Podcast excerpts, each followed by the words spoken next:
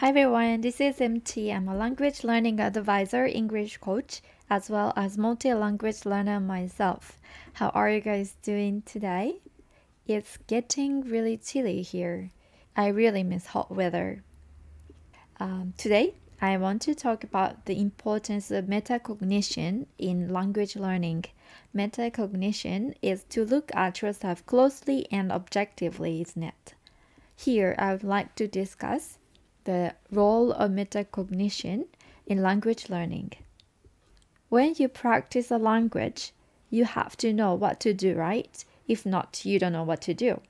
But you can do it without knowing what the practice is for. If your teacher gives you an assignment with an instruction, you can work on the assignment without knowing what is this for, right? But I think the result will turn out to be different whether or not you pay attention to the skills you are trying to improve with that practice. For example, if you do shadowing practice to improve your listening skills, it is important to keep it in mind while practicing and you can try to find things that you can improve with it.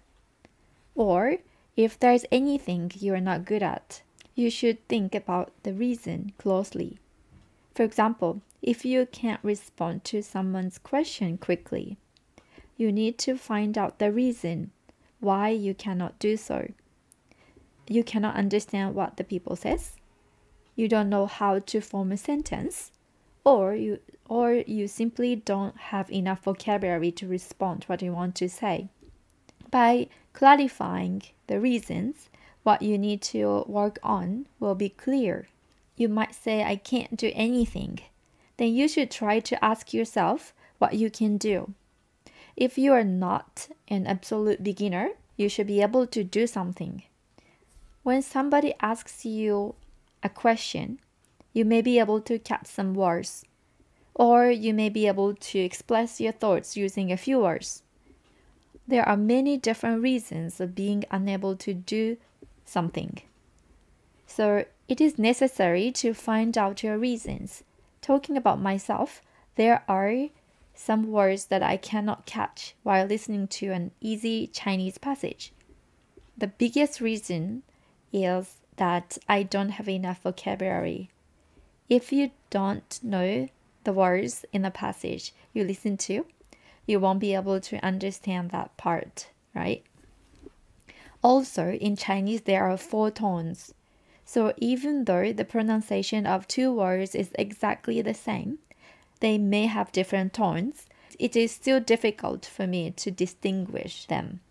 And the words that I know better always comes into my mind first and make me confused. So it means, again, I need to extend my vocabulary.